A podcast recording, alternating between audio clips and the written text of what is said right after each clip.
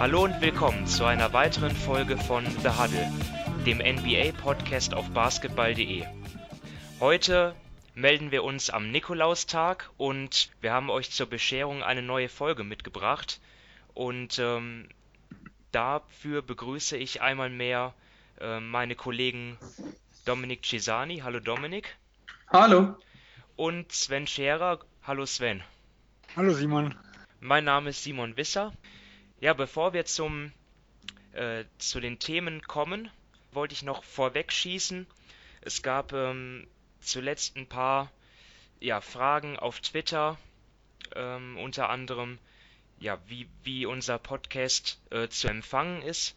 Ähm, bislang ja immer nur auf Soundcloud ähm, abrufbar und, und zum Downloaden. Mittlerweile gibt es uns auch auf Spotify, auf iTunes und ähm, ja, ich habe auch in meiner, meiner ähm, Podcast-App auf Android nachgeschaut. Dort ähm, habe ich äh, ja, uns auch gefunden. Also, ähm, wenn ihr basketball.de eingebt, müsstet ihr den Podcast auch auf diesen Plattformen wiederfinden können und dann halt auch abonnieren können. Ja, aber wir wollen dann jetzt äh, gleich starten. Und es gab ein paar aktuellere, ein paar News ähm, Anfang der Woche und die erste macht ähm, die Entlassung von Fred Heuberg äh, bei den Chicago Bulls, also der Coach, der ähm, seit 2015 an der Seitenlinie der Bulls stand, ist nicht mehr da. Er wird äh, ersetzt, also nun an der Seitenlinie steht Jim Boylan, der vorherige Assistant, der ebenfalls seit 2015 da war und ja seit 1987 eigentlich durchgehend als Assistant Coach in der NBA und NCAA tätig ist, mit Ausnahme eines äh, äh, Jobs als Head Coach bei den Utah Utes zwischen 2007 und 2011, also gar nicht so viele, so viel äh, Erfahrung als Head Coach, aber die Bulls ähm, in Person von Jim Paxson, dem, Prä dem Präsident des Teams, der hat gesagt, ja, wir möchten Jim ähm, nicht nur in der aktuellen, sondern auch in der nächsten Saison auf jeden Fall als unseren Coach ähm, haben. Wir glauben weiterhin an die Richtung, in die wir gehen, ähm, so seine Worte. Und er glaubt auch an die jungen Spieler und erwartet, dass sie durch den, durch den Wechsel ja jetzt ein höheres Level erreichen und zudem hat er gesagt, dass, die, dass der ausschlaggebende Grund für die Entlassung gar nicht die schlechte Bilanz war. Die Bulls ähm, standen ja bei, zum Zeitpunkt von Heubergs Entlassung bei einer Bilanz von 5 Siegen und 19 Niederlagen auf dem letzten Platz mit den äh, dicht zusammen mit den Hawks und den Cavs, sondern es war vielmehr der ja, mangelnde Einsatz des Teams äh, und die wenige Energie verantwortlich. Jetzt ähm, meine Frage an Dominik zunächst mal, der Zeitpunkt dieser Entlassung kommt ja auch irgendwie ja so, dass, dass jetzt auch einige Spieler zurückkehren. Lauri Markan äh, hat sein Saisondebüt gegeben, Chris Dunn soll nicht mehr weit weg sein von seinem ersten Einsatz. Wie beurteilst du die Entlassung zu diesem Zeitpunkt? Ja, ergibt für mich nicht wirklich viel Sinn, denn wie du schon sagst, das Team war eigentlich seit Saisonstart ähm, niemals komplett. Ähm, sie mussten auf vielen Positionen improvisieren und da finde ich, ist es dann schon ja unfair gegenüber dem Trainer. Jetzt, wenn Mark Kahnen zurückkommt, dann bald zurück ist, ja, ihn quasi zu entlassen und dann dem neuen Coach das ganze Material zur Verfügung stellen. Aber insgesamt weiß ich eh nicht, ähm, was ich von dieser Entlassung insgesamt halten soll. Weiß man denn eigentlich, ob Heuberg ein guter, ein schlechter Trainer ist? Weiß man, ob er gescheitert ist? Also ich finde, man, er war jetzt ein bisschen mehr als drei Jahre dort Coach und man kann wirklich wenig dazu sagen. Wenn ich da mal kurz ausführen darf, ähm, Heuberg wurde geholt als Coach, der am College viel mit Tempo spielte, Dreier werfen ließ, ein gutes Ball-Movement hatte. Und wenn man sich mal die Stats ansieht von den Bulls, dann waren sie von der Pace her nie wirklich ganz oben. Der beste Platz war 17, 18 auf Platz 10. Sie haben nie wirklich enorm viele Pässe gespielt. Sie haben auch ihre Dreierfrequenz war nie hoch. und ihre Dreierquoten bis auf das erste Jahr eigentlich auch nicht gut. Und da muss man dann fragen, liegt das an ihm oder liegt das dann an der Kaderzusammenstellung? Da habe ich doch eine ziemlich eindeutige Meinung, denn wenn man mal ansieht, mit welchem Material er arbeiten musste, dann sehe ich da insgesamt nicht so eine große Schuld bei ihm. Ich meine, in der ersten Saison bestand der Kader mehr oder weniger aus Thibodeau-Spielern, also Rose, Noah, Butler und so weiter, alle Spieler, gerade im Backcourt, die den Ball brauchen, die langsam spielen und keine Dreier haben. Das ist mal schon nicht gut für ihn. Dazu ist Noah wirklich alt geworden. Er hat auch nur 29 Spiele gemacht. Rose war offensiv eine Katastrophe. Katastrophe. In der zweiten Saison waren dann Noah und Rose weg. Aber ähm, anstatt das Team dann umzubauen mit Spielern, die Heuberg weiterhelfen können, holte man sich Rondo und Wade ins Team. Also das ist jetzt auch nicht gerade, sind jetzt auch nicht gerade die, die Typen von Spielern, die in so ein System passen. Man kam in die Playoffs, führte 2-0 gegen Boston, Rondo verletzte sich, dann schied man mit 4 zu 2 aus. In der dritten Saison drückte man auf, auf einmal den Reset-Knopf, tradete Butler, ähm, Wade und Rondo waren weg, Mirotic wurde im Laufe der Saison getradet. Wie wollte man dann tanken? Hatte, hatte den siebten Pick und nahm Wendell Carter Jr. Und dann in der vierten Saison, ja, holte man Jabari Parker. Auf welcher Position spielt er am besten? Auf der 4, wo man aber schon Lauri Markkanen hat. Und eine Kombination aus Parker und Lawin zum Beispiel ist defensiv eine absolute Katastrophe. Also ich sehe da wirklich überhaupt keinen Plan, den die Bulls hatten. Und ich finde einfach nicht, dass sie Heuberg einen Kader zur Verfügung gestellt haben, der ihn ja erfolgreichen Basketball spielen lassen hätte können. Du hast ja jetzt schon viele Punkte angesprochen. Also dass ähm, ja auch in dieser Saison, du hast die Stats genannt, ähm, unteres Drittel bei den Dreierversuchen, ähm, bei der Pace in der unteren Hälfte. Also sie spielen gar nicht den ähm, Pace and Space ähm, Basketball, für den Heuberg vorher stand. Jetzt, ähm, ja, die Kaderzusammenstellung passte nicht zu ihm, war dann letztendlich ja die, die Entlassung dann auch nur folgerichtig, Sven, weil ähm, anscheinend war dann ja die, die Vorstellung des Managements extrem unterschiedlich zu der des Trainers. Ja, es ist immer schwierig zu beurteilen. Also vom Grundsatz, ich gebe Dominik komplett recht. Er hat keine wirklich faire Chance gehabt. Der Kader hat eigentlich nie zu seinem Spielstil gepasst. Jetzt muss man auch in die andere Richtung gehen. Die richtig guten Trainer, die können aus ihrem Spielermaterial auch das Beste rausholen. Das heißt, er hat auch schon gezeigt, dass er zumindest bisher, und das ist auch kein Vorwurf, er ist ja auch ganz neu, ähm, nicht zur Elite irgendwo gehörte. Und wir müssen natürlich auch unterscheiden, was waren denn wirklich die Gründe? Ist das, was John Paxson sagt, äh, sagen wir ein bisschen vorgeschoben? Oder, und äh, da gibt es ja auch Gerüchte, ähm, ist es wirklich so, dass er den Kader verloren hat? Und dann ist für mich kein Coach mehr haltbar. Äh, und ähm, äh, Charms hat das ja zum Beispiel äh, gemeldet, dass eigentlich Jim Boylan schon seit längerem der Vocal Leader im Team sein soll und eigentlich im Hintergrund schon so ein bisschen die Coaching-Arbeit übernommen habe. Also in, in Fred Heuberg soll da schon äh, einiges verloren haben an, äh, an, äh, an, an, an seinem Status.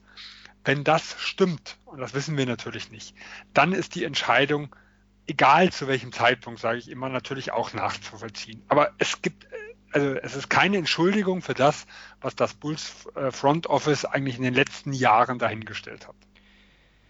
Also als ich das gelesen habe mit ähm, ja, mangelnder Einsatz, ähm, zu wenig Energie, hat mich das ein bisschen erinnert an damals die Aussagen von Jimmy Butler, der ja kurz vor seinem Trade nach Minnesota auch gesagt hat, ja, also er, er hat ja den, den, er hat ja Heuberg direkt ähm, öffentlich kritisiert, wo er gesagt hat, ja, der, der Coach nimmt uns nicht hart genug ran, ja, der pusht uns zu wenig ähm, Dominik, glaubst du, dass das auch etwas ist, was Heuberg dann zum Verhängnis geworden ist?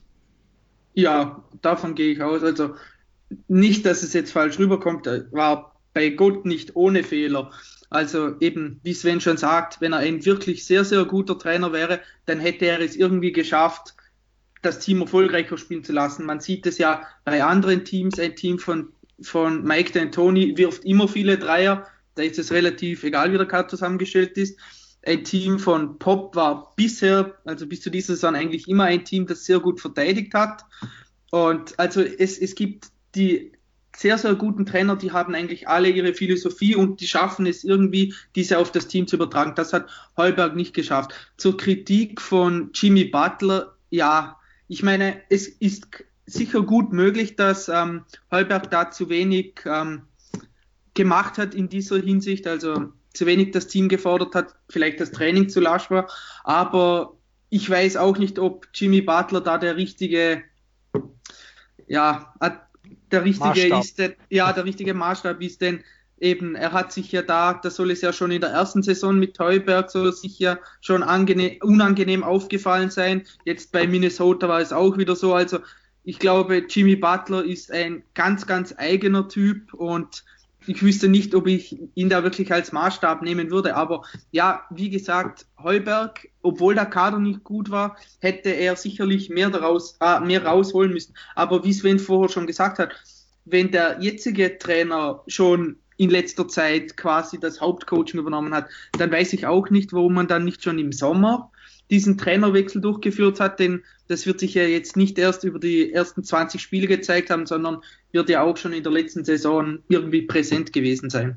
Ja, wobei, also zumindest lassen die Indizien dafür sprechen, dass es im Sommer noch nicht das große Thema war, weil sie haben ihm ja erlaubt, ähm, in Charlotte äh, ein Bewerbungsgespräch zu führen. Also er war ja auch unter den Kandidaten bei den Hornets. Und das würde man ja eigentlich nicht machen, wenn man damit rechnet, dass er jetzt zeitnah ähm, also diese Stelle bekommt. Und man muss jetzt auch, gerade was jetzt so die Intensität angeht, ähm, also äh, Jim Boylan hat, am, äh, hat relativ schnell gesagt, das Hauptproblem, was er sieht, ist momentan das Rebounding.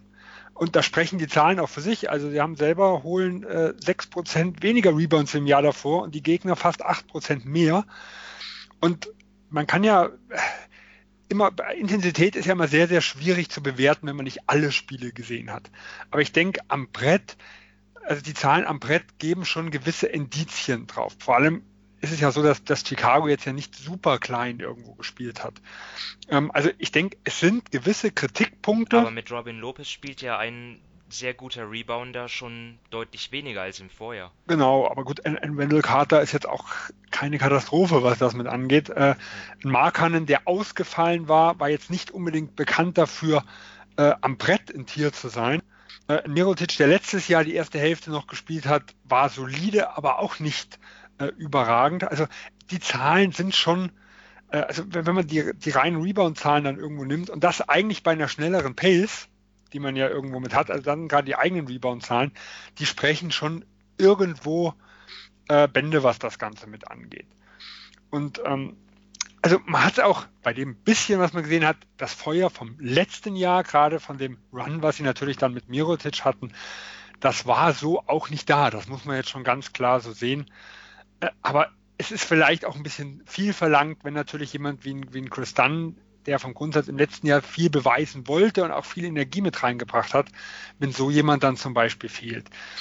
Also ich glaube, ich, ich finde die Entlassung jetzt nicht komplett unsinnig, äh, aber ich glaube schon, dass es eine gewisse Rolle gespielt hat, dass die Erwartungen, die vor der Saison, das haben wir ja in den Previews besprochen, relativ hoch war, dass die auch nicht erfüllt wurden. Also ich glaube nicht nur daran, dass es hinter den Kulissen gekriselt hat. Vor allem, und das muss man ja auch sehen, wenn diese Meldung stimmt, dass er das Coaching übernommen hat, äh, ja, dann muss man eigentlich dem neuen Coach genauso die Vorwürfe machen. Weil er war ja mitverantwortlich für die fehlende Intensität. Ja. Was und wir müssen natürlich auch nochmal sehen, also der, dieser Verdacht kommt natürlich auch auf, wenn man jetzt sieht, der Vertrag läuft bis 2020. Genau bis 2020 wird ein Fred Heuberg auch bezahlt noch, also für richtig Geld. Da ist natürlich bei Chicago, die in den letzten Jahren ja Zweitrunden-Picks für viel Geld verkauft haben, immer so ein bisschen der Verdacht, okay, die wollen jetzt keine zwei teuren Coaches nebeneinander ha äh, haben. Und dass sie deswegen diesen, ist ja kein Interimscoach, aber den ähm, die Übergangslösung, sag ich mal, relativ billig halten wollen. Ja, er ist ja sozusagen jetzt dann der neue Head Coach und wird bezahlt wie ein Assistant Coach. Also. Ja gut, man kann, muss mal gucken. In Cleveland hat es ja auch eine kleine Anpassung gegeben. ähm, wie das aussieht. Aber äh, das ist ja zum Beispiel bei, bei JB Bickerstaff im letzten Jahr in Memphis gewesen. Der kriegt ja kein, also als Einsteiger, sage ich mal, in der Hinsicht nicht das Gehalt, was so ein erfahrener Coach bekommt. Ja, was, was ich noch abschließend zu Heuberg fragen wollte, er hat ja, hat ja Vertrag bis 2020.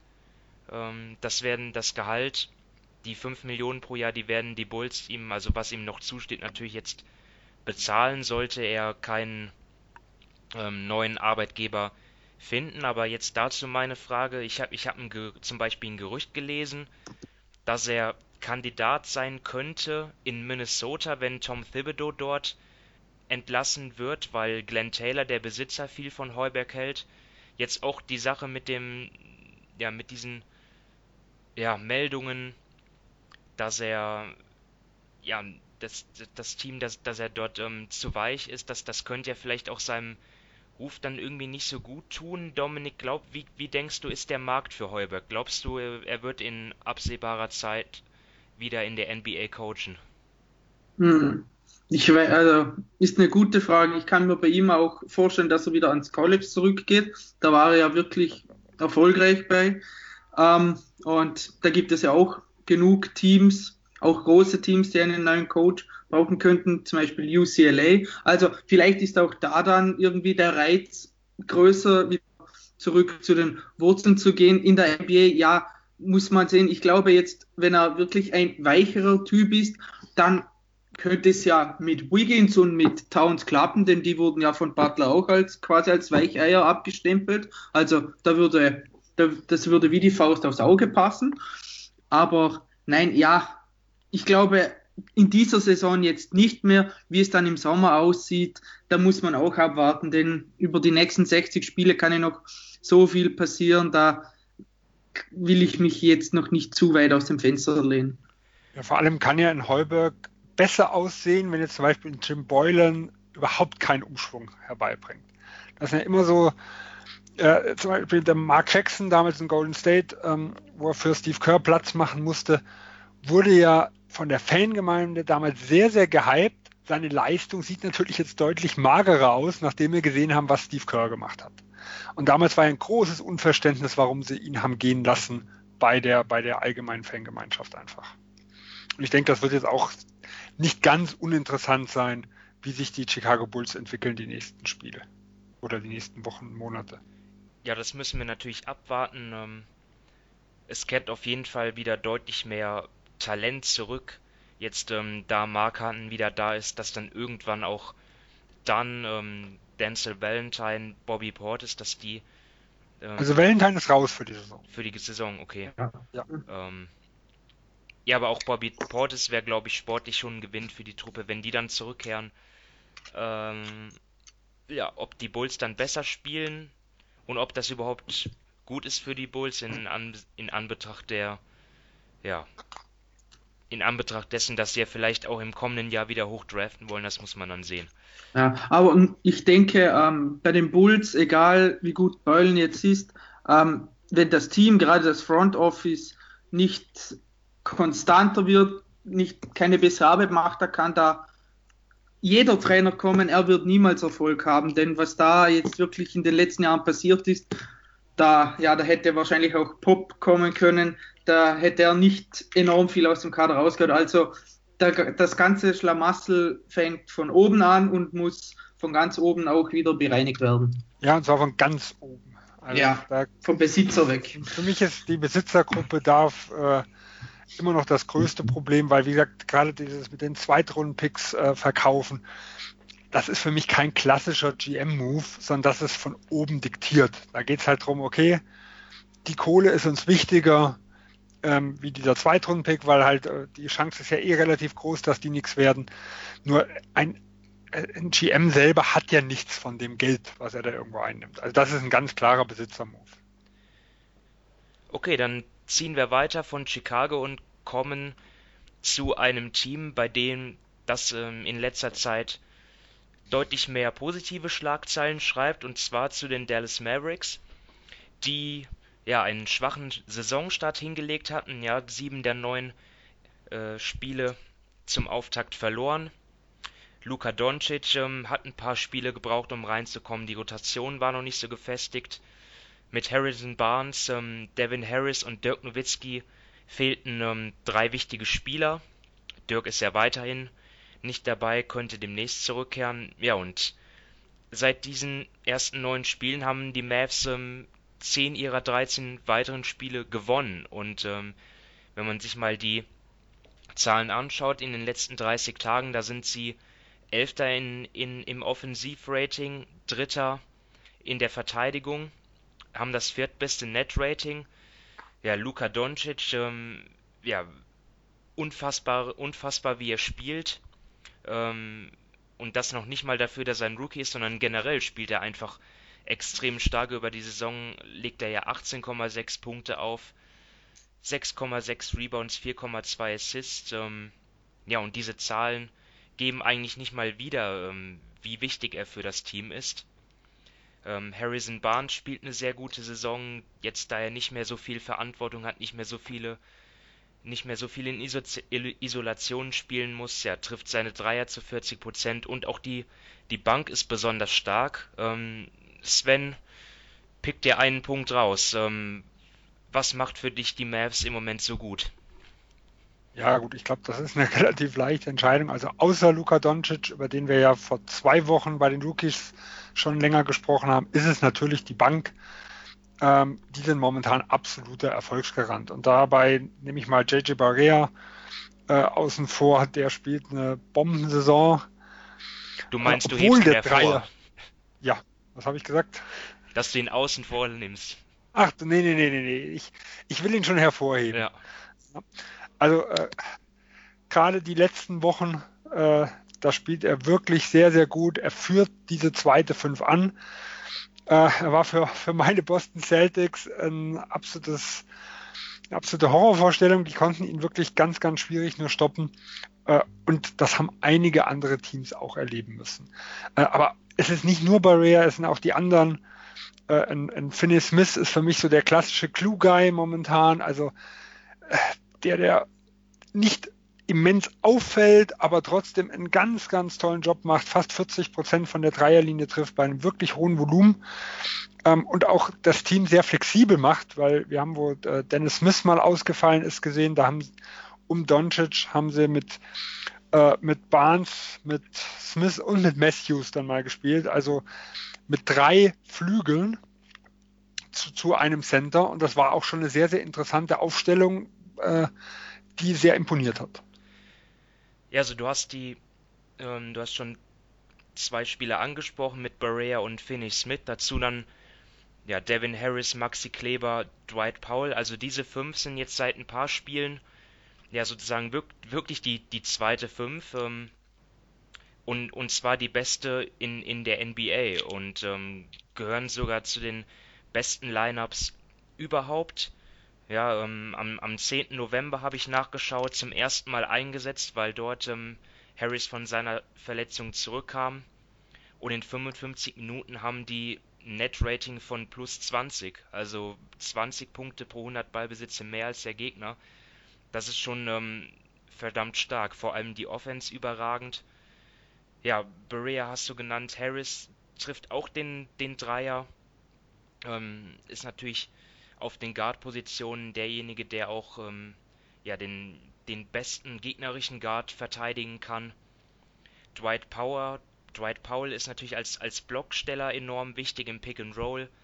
Ähm, reboundet gut, bringt Energie, ist, ist ähm, unter dem Korb sehr effizient und, und dann natürlich auch Maxi Kleber, der jetzt nicht nur als Verteidiger, da kennen wir seine Qualitäten, ja, er ist, er ist sehr ähm, athletisch ähm, und, und, und beweglich, ähm, blockt Würfe, sondern auch in der Offensive ist er jetzt wichtig, ja, auch wenn er den Dreier nicht mal so gut trifft, ne, das sind 32,8 Prozent in dieser Saison, das ist noch ausbaufähig, aber er findet auch andere Wege zum Scoren halt ähm, durch Cuts oder er, er, ist ja auch, kann ja auch ähm, mit dem Ball in der Hand ähm, Ding, gute Dinge anstellen als Offensivrebounder. Ja, und er hat das beste Net-Rating aller, aller Rotationsspieler bei den Mavs mit plus 15,6. Also natürlich ist er nicht der beste Spieler von Dallas, aber wenn er auf dem Feld steht, dann spielt Dallas extrem gut. Und ähm, das ist jetzt sicherlich kein Zufall. Ähm, ja, Dominik, was, was sagst du zu den Mavs? Ja, also ich meine, ihr beide habt eh schon mehr oder weniger alles gesagt. Sie haben ja auch von allen Bench-Units in der Liga haben sie mit einem, einem Plus 6,2 Wert pro 100 Ballbesitzer den besten in der gesamten Liga. Ich finde einfach, sie sind ja sehr gut, sowohl offensiv als auch defensiv. Also im Backcourt haben sie mit Barea und Harris einfach zwei erfahrene Spieler, die das Spiel leiden können, die dann auch den drei jüngeren Spielern wirklich ja die Hand geben und sie quasi führen was ich auch enorm wichtig finde bei, von der Bank ist, sie machen sehr, sehr wenige Fehler. Das ist gerade, wenn du gegen andere Bench-Units spielst mit jungen Spielern, da gibt es dann teilweise Turnover ohne Ende und davon profitieren dann die Mavs. Ähm, ja, Barrea ist natürlich in Pick and Rolls eine, eine Waffe. Ähm, Finney Smith ein sehr, sehr guter Verteidiger und allgemein ist es, glaube ich, einfach so, diese Unit spielt mit enorm viel Einsatz, mit enorm viel Energie. Das mag zwar klischeehaft klingen, aber sie, es ist einfach so, sie lassen den Ball gut laufen, eben sie machen wenige Fehler und sind sehr, ja, haben, sind einfach sehr gut insgesamt und ich glaube, das tut den Mavs wirklich enorm gut, gerade wenn dann die erste fünfmal Probleme hat, dann wissen sie immer, von der Bank kommen dann die Leute, die spielen ihren Stiefel runter, die machen ihre Punkte. Im Normalfall entweder bauen sie den Vorsprung aus oder lassen den Rückstand oder verkürzen den Rückstand. Also das ist schon auch für, ich finde, für die Psyche enorm wichtig, dass man immer weiß, ja, auf die Jungs können wir uns verlassen. Jetzt ist es ja. Und sie kommen auch viel an die Linie dieses Jahr. Also das war ja letztes Jahr äh, relativ schwach, wo sie eigentlich kaum sich Freiwürfe erarbeitet haben, sage ich immer, weil das kriegt mir meist nicht geschenkt. Äh, und dieses Jahr haben sie einen riesen Sprung in der Hinsicht gemacht. Ja, und das, die, diese einfachen Punkte, die sind ja auch sehr, sehr viel wert.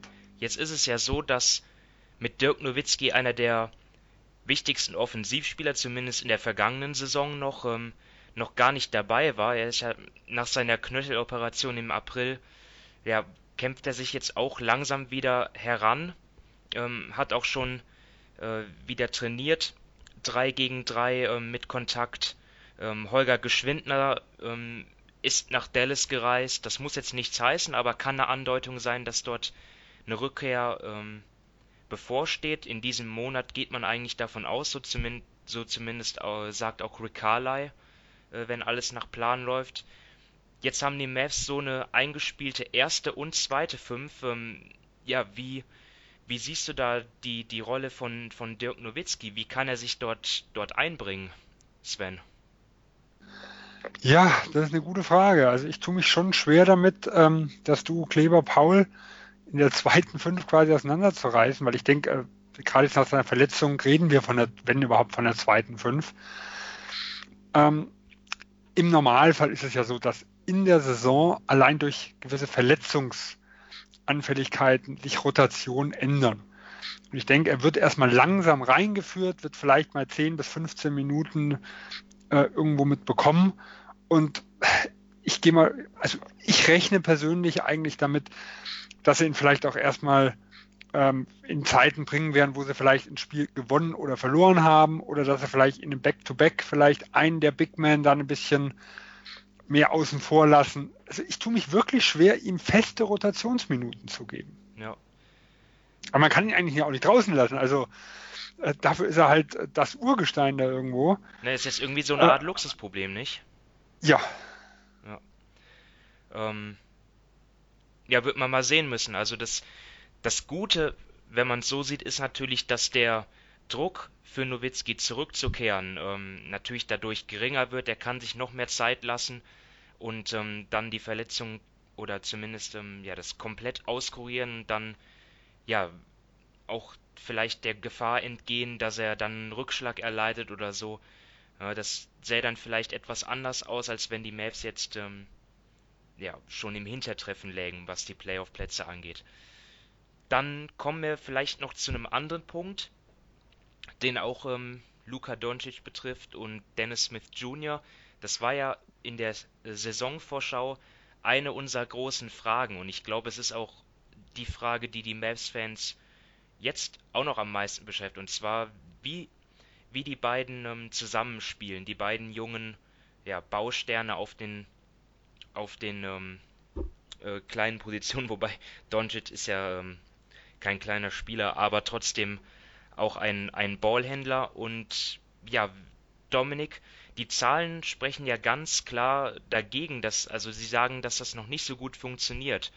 Ähm, mit Smith und jo Doncic auf dem Feld ähm, sind die Mavs schwächer als der Gegner. Ähm, dafür mit Doncic und ohne Smith deutlich besser. Ich habe dort auch das Spiel gegen die Celtics gesehen, wo Smith nicht dabei war. Dort war Doncic ja sozusagen der, der eindeutige ähm, Point Guard. Das hat dort deutlich besser funktioniert. Wie schätzt du das Zusammenspiel der beiden bislang ein? Ja, also es ist noch nicht wirklich gut, aber ich glaube, da konnte man auch keine Wunderdinge erwarten. Es war von Anfang an klar, dass diese Umstellung gerade für Smith Jr. Zeit braucht, denn er war ja letzte Saison oder am College eigentlich immer der Spieler, der den Ball in den Händen hatte, der viele Pick and Rolls gelaufen ist, der selber den Abschluss suchte und jetzt mit, hat er mit Doncic einen Spieler im Team, der auch gerne den Ball in den Händen hat, der auch diese Dinge kann, die er kann wahrscheinlich noch besser und jetzt muss Smith Jr. eben mehr Offball spielen und das hat er vorher noch nie gemacht. Er besaß bisher auch keinen wirklichen Distanzwurf, also das sind alles so Dinge, die nicht dafür sprachen, dass das eine schnelle und reibungslose Umstellung wird und man sieht das eben, wie du gesagt hast, auch von den Zahlen her. Er hat klarweise weniger Drives zum Korb als letztes Jahr, er nimmt mehr Catch-and-Shoot-Würfe. Was positiv ist, er nimmt weniger Pull-Ups, dafür mehr Würfe am Ring. Ähm, seine Assists zu Usage Rate ist auch schlechter geworden.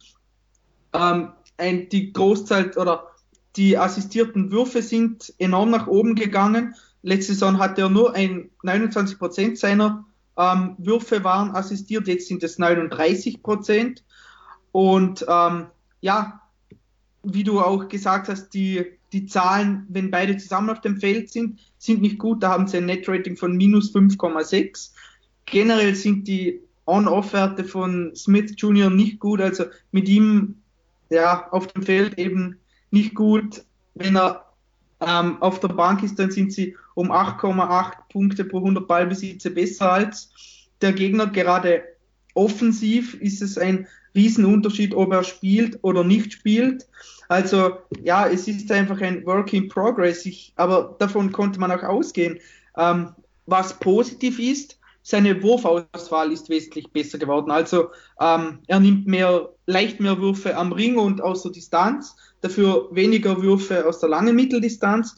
Aber ein Problem dabei ist einfach, dass er gerade am Ring nur 55 Prozent trifft. Das ist nicht gut genug.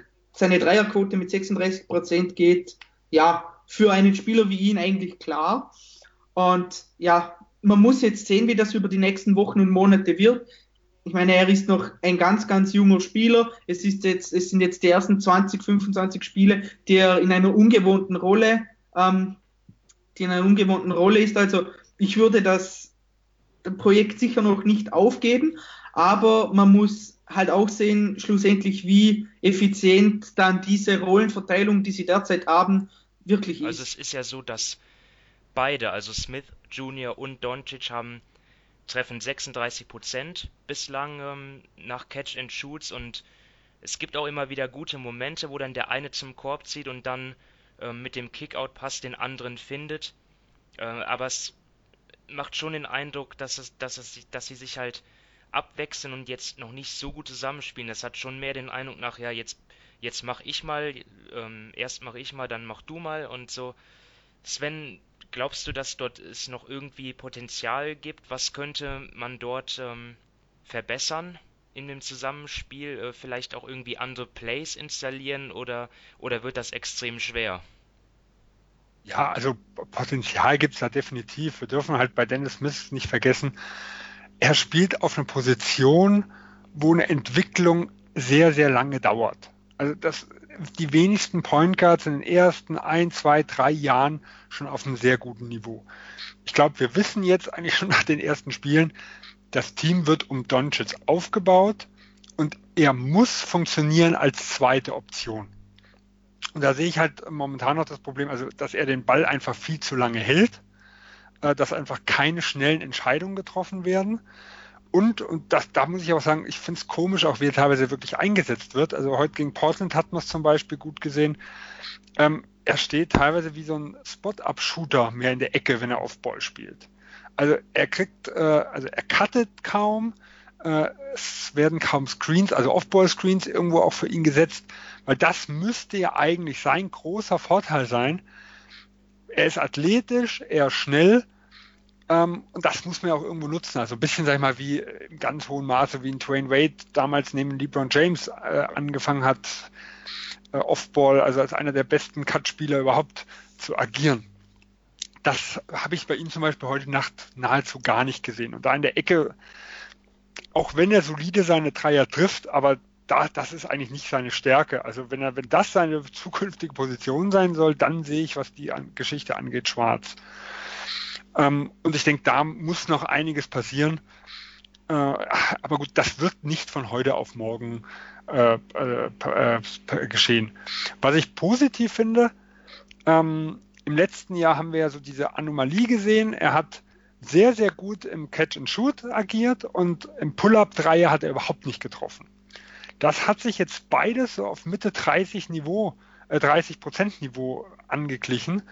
Und das ist, finde ich, heute auch ein, ja eigentlich eine wichtige, eine wichtige Komponente, dass wenn er mal ähm, Doncic die Last ein bisschen abnehmen soll, dass er nicht nur die freien Dinger trifft, sondern dass er auch wirklich eine Gefahr ist, wenn er mal hochgeht zum Dreier, weil das ist, das sind ja Curry Lillard, das sind ja so die, die wirklich die ganz wichtigen Eigenschaften, die heute ein Spieler hat.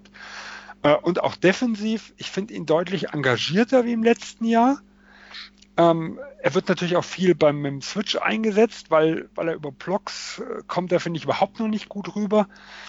Ähm, und ja, da hat er halt noch ein bisschen Probleme mit den, mit den Größennachteilen. Also wir haben zwar den einen Block gesehen, diesen, diesen Game Winner, ich weiß gar nicht, gegen wen war es, dann gegen die Clippers, glaube ich, wo Harris geblockt hat. Also er, er, steht da schon, sein Mann hat natürlich von der Größe her Probleme. Aber wenn diese Weiterentwicklung in der Defense auch kommt, ähm, dann ist er zumindest kein immenser Negativspieler mehr. Und ich glaube, dass äh, äh, Dennis Smith, das dürfen wir auch nicht vergessen, ist aus meiner Sicht ein ganz, ganz wichtiger Spieler für Dallas. Weil so gut ein Doncic ist, ähm, ich sehe momentan nicht, wie sie, wenn sie nicht wirklich in der Free Agent das, das glückliche Los irgendwo ziehen, wie sie so diese zweite Top-Option äh, bekommen sollen. Sie werden zu gut sein für den Draft und eigentlich zu jung für die eigentlich die interessanten Free Agents, also das ein Dennis Smith, sich da mitentwickelt. Das ist für mich für die Entwicklung der Dallas Mavericks wirklich elementar. Vor allem werden sie ja ihren Draftpick abgeben, wenn es so weiterläuft. Also. Genau, wenn er nicht in den Top 5 ist, äh, müssen sie ihn abgeben. Selbst, wenn, selbst an 10 oder 12 kriegt man relativ selten diese Spieler. Ähm, ja, und ich gehe jetzt nicht davon aus, dass Dallas die erste Option sein wird im nächsten Sommer für, also nehmen wir mal selbst einen Kevin Durant und sowas raus, aber sehen wir selbst einen Middleton, also für, für die Spieler, die wirklich sehr interessant sind. Äh, also wir sehen es bei Anthony Davis, wie selbst ein absoluter Topspieler, wie schwierig es ist, wenn dieses zusätzliche Talent fehlt, um den aufzubauen. Und Dallas hat ja auch eine schwierige Entscheidung zu treffen äh, mit Harrison Barnes noch im Sommer. Also selbst wenn er aussteigt aus seinem Vertrag, da muss man sich ja überlegen, okay, bindet man ihn langfristig oder äh, ist er halt, ja, ist er jetzt, also sind sie nicht in der Position, wo sie ihm jetzt eigentlich viel Geld geben können, weil eigentlich der zweite und die dritte Option noch fehlen und man dann eigentlich gar kein Geld ausgeben will. Also es sind schon noch schwierige Entscheidungen für Dallas zu treffen, die jetzt zwar nicht die Saison betreffen, aber wo halt auch der Dennis Smith eine große Rolle spielt, wie er sich dieses Jahr entwickelt. Also mit der Free Agency, das ist ja seit Jahren, das ist ja ähm, Sommer für Sommer, täglich grüßt das oder jährlich grüßt das Murmeltier, dass Dallas in der Free Agency leer ausgeht. Jetzt ist halt die Frage, lag das in den letzten Jahren daran, dass Dirk Nowitzki ähm, im Herbst seiner Karriere war und das dann vielleicht ähm, nicht so eine attraktive Perspektive bot für die Stars. Ändert sich das jetzt, wenn man weiß, dass ein Luka Doncic da ist? Muss man abwarten. Ähm, und vielleicht als. Wie, wie viele junge Spieler nach dem Rookie-Jahr tun einen Free Agent anlocken? Also einen wirklich guten Free Agent. Das ist in der Vergangenheit auch ganz, ganz wenige gewesen. Und wenn man in Twain Wade glaubt, äh, der hat mehrmals gesagt, es sind die Spieler, nicht die Manager, die die anderen Leute holen. Dann sind wir wieder bei dem Problem, wir haben einen Europäer ohne Beziehungen zu anderen Spielern. Ja, ja, das war also, ja auch bei Dirk immer das Thema. Der hat ja auch. Genau, also wenn wir, wenn wir wirklich diesen Weg weitergehen, ist auch wieder ein Problem da, was Dallas hat. Und dann wieder kann Doncic noch so gut sein. Es wird nicht einfach werden, um ihn herum ein elitäres Team aufzubauen. Ja, so Free Agency ist ein Problem und dann komme ich damit zur abschließenden Frage an dich, Dominik. Sollten die Mavs noch in, in dieser Trade-Phase jetzt bis Februar noch irgendwie aktiv werden? Vielleicht irgendwie versuchen, jemanden wie äh, Tim Hardaway Jr. zu holen von den Knicks ähm, oder vielleicht ähm, versuchen irgendwie was was für Bradley Beal. Also ich ich ich ähm, fantasiere jetzt rum, aber aber glaubst du, dass die Mavs sowas machen sollten oder oder sollten sie sich den Cap Space für Sommer bewahren? Hm, ja, ich glaube also bei Bradley Beal, da fehlt einfach auch die Munition, um ihn zu holen. Also da müsste dann einer aus Doncic oder Smith Jr. gehen und Doncic werden sie garantiert nicht traden und bei Smith Jr. kann ich es mir jetzt derzeit auch nicht vorstellen, sonst bekommst du einfach Bradley Beal nicht, gerade weil eben der Pick auch jetzt nicht überragend sein wird in dieser Hinsicht oder halt nach Atlanta wandert. Und ja, das mit dem Cap Space aufbauen ist halt auch so eine Sache. Ich meine, ihr habt beide schon angesprochen, Dallas war noch nie ein Free Agent Magnet. Auch jetzt kommenden Sommer bei diesen Free Agents, entweder haben, sind sie schon bei Teams, die besser sind als Dallas, eben bei Durant, Thompson, ähm, Kawhi Leonard, auch bei Chris Middleton, der bei Milwaukee ein besseres Team hat, oder die Teams dort, wo die Spieler sind, wenn sie nicht besser, wenn die Teams nicht besser sind als Dallas, können ihnen mehr Geld bieten. Also es spricht in dieser Hinsicht relativ wenig für Dallas. Vor allem ist es ja auch nicht so, dass das Team jetzt irgendwie wirklich ganz oben im Westen anklopft, sondern ja, halt jetzt auch eher so Platz 9, 10, vielleicht, wenn es sich ausgeht. Playoffs sind also jetzt auch so nicht wirklich enorm nach oben schießt und ja, ich denke einfach, es ist schwierig, jetzt auch per Trade dann irgendwas zu machen, was ihnen sofort weiterhilft, denn die Munition, die sie haben, ist jetzt auch nicht so riesig. Klar, sie können irgendwie versuchen, Harrison Barnes in eine Trade zu ähm, verwickeln, aber da glaube ich auch nicht, dass der Wert innerhalb der Liga unheimlich groß für ihn ist. Dazu kann er im Sommer dann auch aus seinem Vertrag aussteigen. Also ich glaube nicht, dass es für die Mavs einfach ist, jetzt dann ab Dezember eine Trade ja, einzufäden, der ihnen wirklich enorm weiterhilft.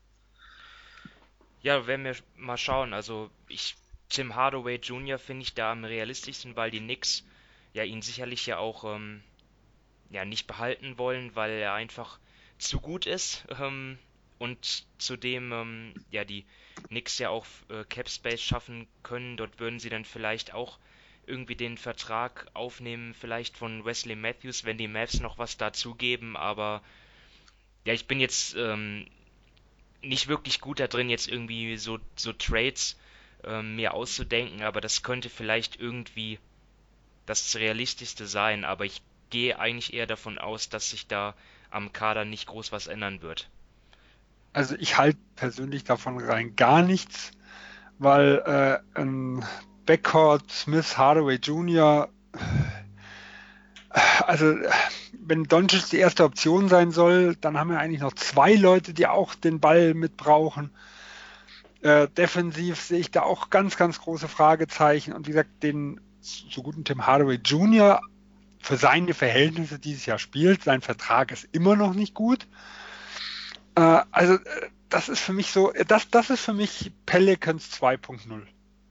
Ich versuche jetzt, weil Doncic als Rookie schon so gut ist, das Team besser zu machen, aber ich äh, also langfristig ist das keine Option, um richtig gut zu Ja, werden. also ich würde es auch nicht machen. Ich habe es nur mal zur Debatte gestellt.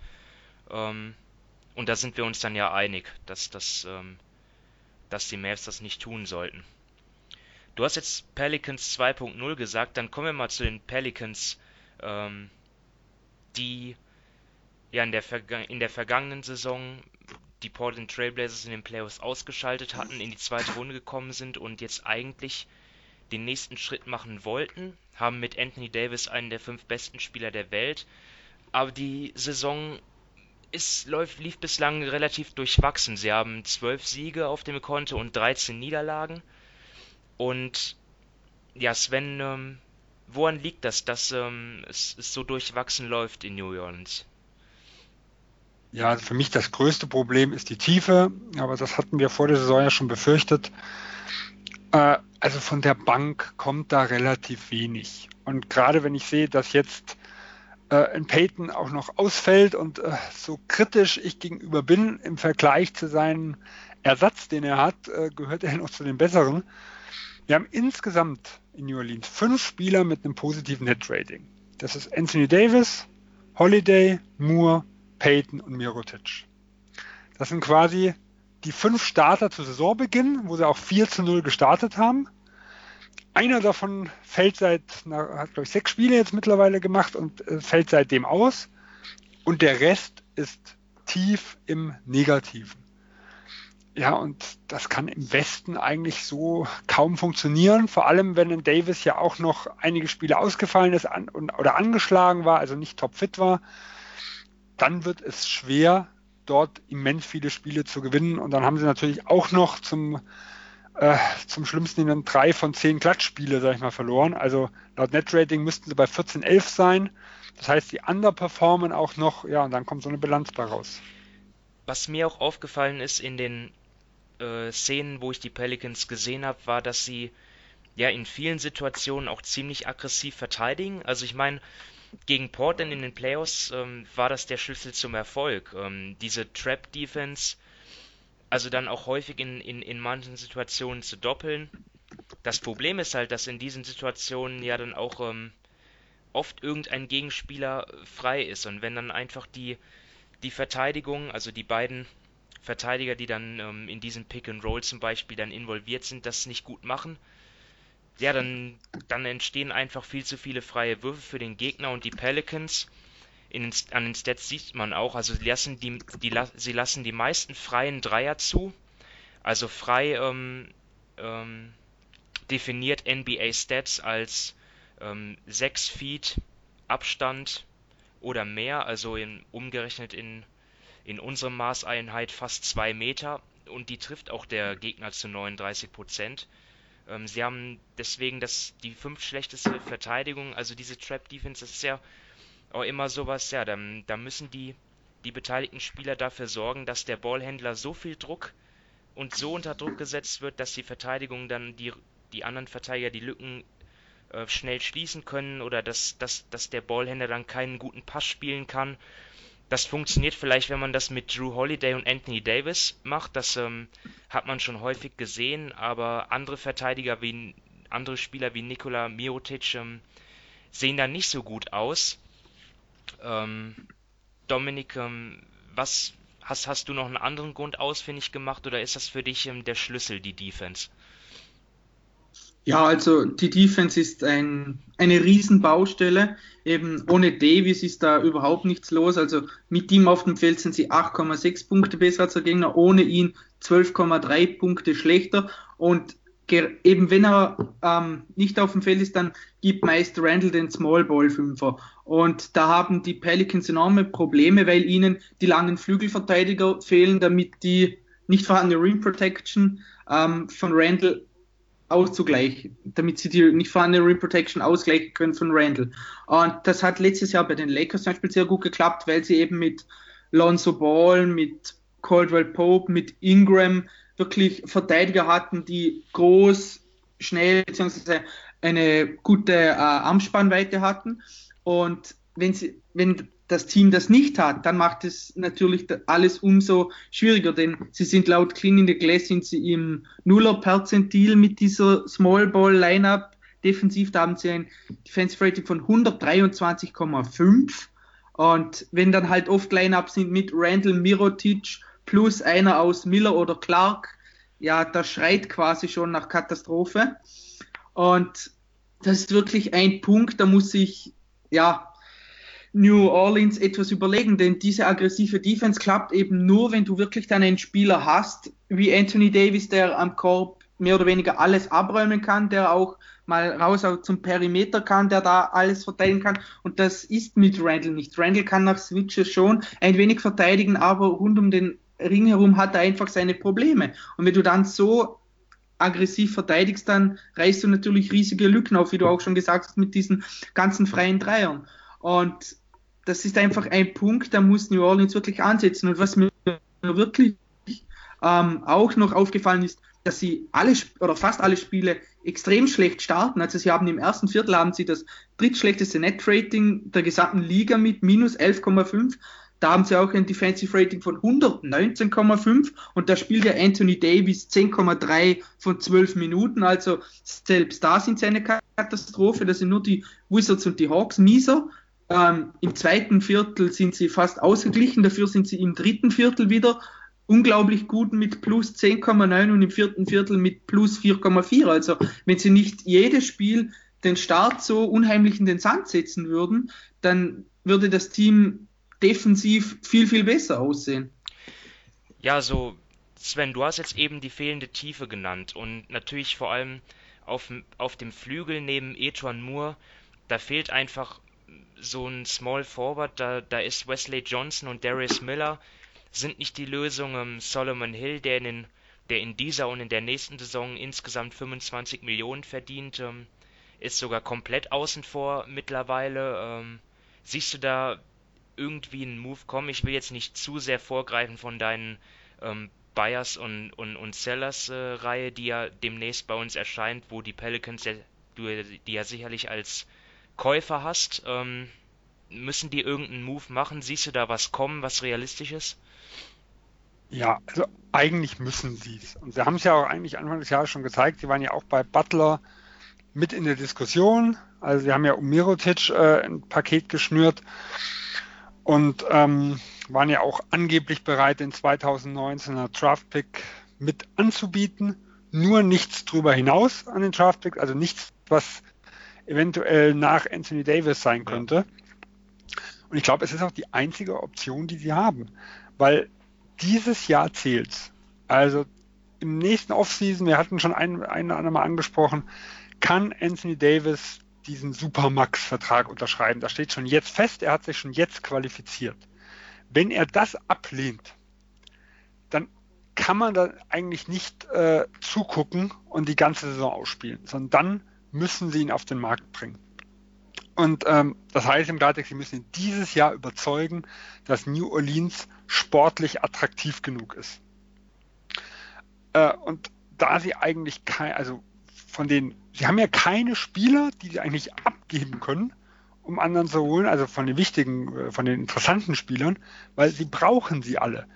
Das heißt, sie können es eigentlich nur über Draft-Picks machen. Das heißt, wir müssen wirklich davon reden, dass vielleicht ein auslaufender Vertrag von Wesley Johnson oder der Zweijahresvertrag von äh, Solomon Hill, dass man den irgendwie koppelt äh, mit einem Draft-Pick und guckt, dass man vielleicht einen anderen, auch nicht so guten Vertrag, äh, der ihnen aber weiterhilft, also der vielleicht ein bisschen überteuert ist, den das andere Team, das vielleicht auch im Rebuild ist, vielleicht loswerden will, ähm, dass man aber den nimmt, weil er einfach besser ist wie alles andere, was die Pelicans zu bieten haben. Ja, aber es wird schwierig, das muss man ganz klar sagen. Also viel lässt sich damit nicht machen. Aber auch ganz unabhängig, finde ich, vom Personal sind für mich die Pelicans wirklich ein Mysterium, weil wenn ich jetzt mal äh, gerade mal auf die, auf die Verteidigung im letzten Jahr mit gucke, nach, nach dem All-Star-Game, also wo Davis ja überwiegend dann als Center gespielt hat, da hatten sie die siebtbeste Verteidigung, nachdem sie vorher, äh, wo vielen Cousins noch mitgespielt hat, nur die 19 beste hatten. Also sie haben eigentlich mit der jetzigen Formation Rondo rausgenommen, der jetzt kein elitärer Verteidiger ist. eine wirklich gute Verteidigung nicht nur in den Playoffs gespielt, sondern in den gesamten Wochen, also letzten Saisonwochen. Und dass sie jetzt von, von sieben dann wieder auf 26 runter sind äh, und auch mit, also fünf meisten äh, Körbe, also, äh, also am Brett zulassen, mit einem Anthony Davis dort irgendwo, äh, kann ich nicht nur aufs Personal zurückführen. Also das hat sich so sehr hat sich das im Vergleich zu letztem Jahr nicht geändert. Ja, da liegt es auch an Coach ähm, Elvin Gentry, da ein paar Knöpfe zu drücken und Anpassungen zu machen. Und ähm, ja, wie du schon sagst, vielleicht dann doch noch einen Flügelspieler, ähm, der weiterhilft, dazuzubringen. Als Vorbild könnte ja vielleicht der, der Mirotic-Deal aus dem letzten Jahr herhalten. Ähm, das hat sich ja gut für die Pelicans ausgewirkt. Äh, werden wir schauen, was dort passiert. Ja, alternativ können wir auch noch über Point Guard sprechen, weil ähm, was für mich klar ist eigentlich nach den ersten Saisonwochen, ist, dass Holiday am besten auf der 2 aufgehoben ist. Das heißt, äh, wir müssen einfach, also so gut im Peyton gespielt hat, er ist für mich auch noch nicht die Lösung.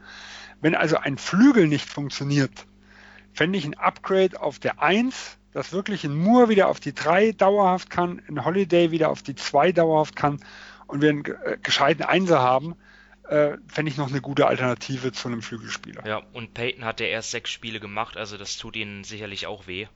Ähm, naja, werden wir weiter beobachten. Jetzt schauen wir erstmal auf die Indiana Pacers, die in der Eastern Conference aktuell auf Platz 5 liegen, wenn ich das richtig sehe. Genau, mit einer Bilanz von 14 Siegen und 10 Niederlagen, sind also dort voll mit dabei ähm, in Sachen Playoffs und das, obwohl ihr ja mit Abstand bester Spieler jetzt schon einen halben Monat raus ist, nämlich Victor Ol Oladipo.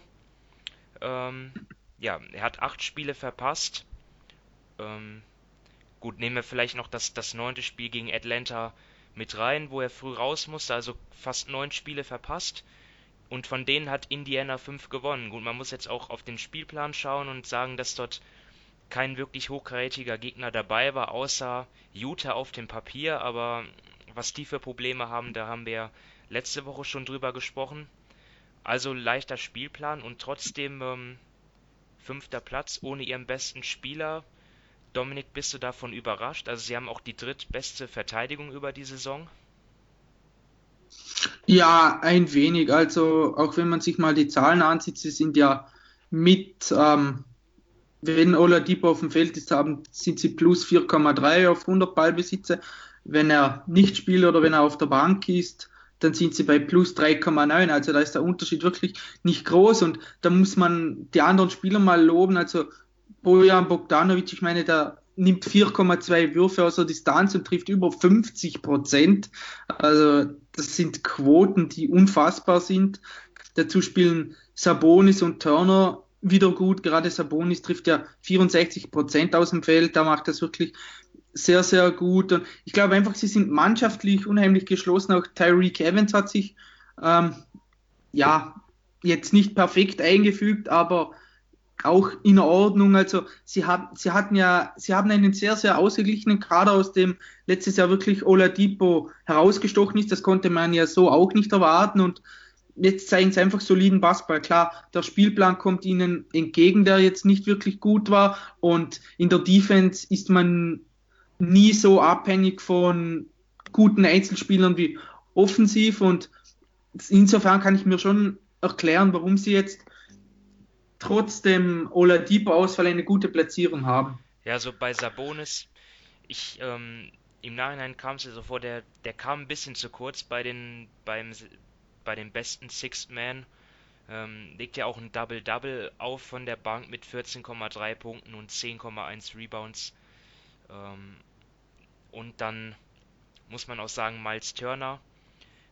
Zusammen funktionieren die beiden nicht so gut, wie wir auch schon prognostiziert haben. Ähm, Turner trifft den Dreier auch noch schlechter als in den letzten Jahren und nimmt ihn selten. Also dort ist auch eher eine Regression zu sehen als ein tatsächlicher Fortschritt. Dafür hat er, dafür legt er 2,7 Blocks pro Spiel auf. Ähm, zumindest in dem Zeitpunkt jetzt, ne, über die gesamte Saison.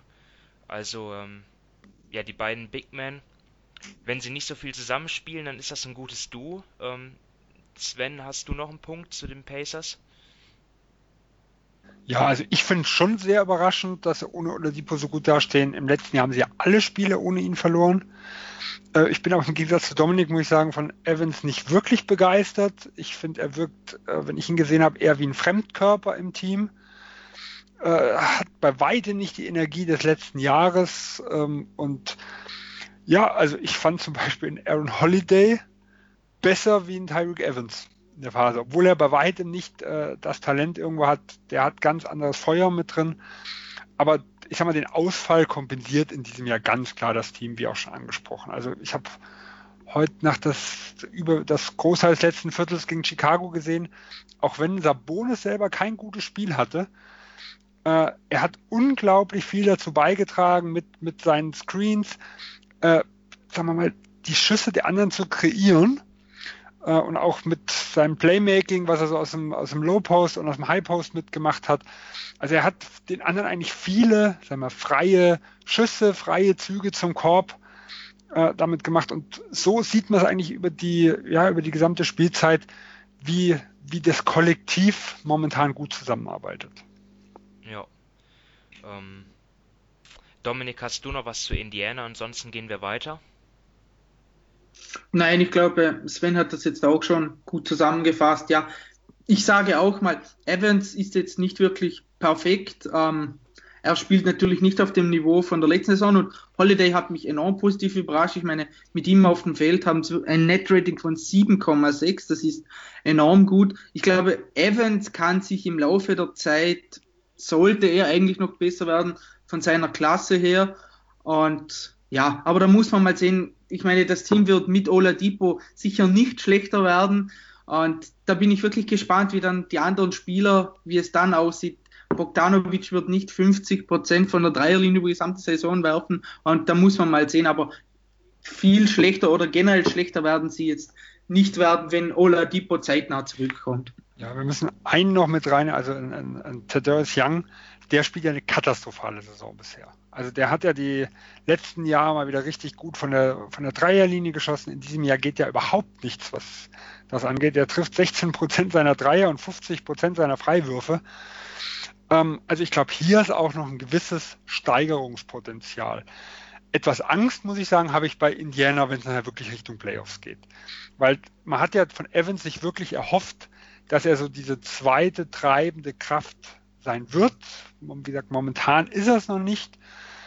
Ähm, wenn, wenn das nicht kommt, dann ist Indiana halt wieder offensiv sehr, sehr leicht auszurechnen. Dann müssen sie wieder wie letztes Jahr bei Cleveland über den Kampf irgendwo gehen. Damit sind sie sicher sehr unangenehm, äh, aber halt auch le leicht berechenbar.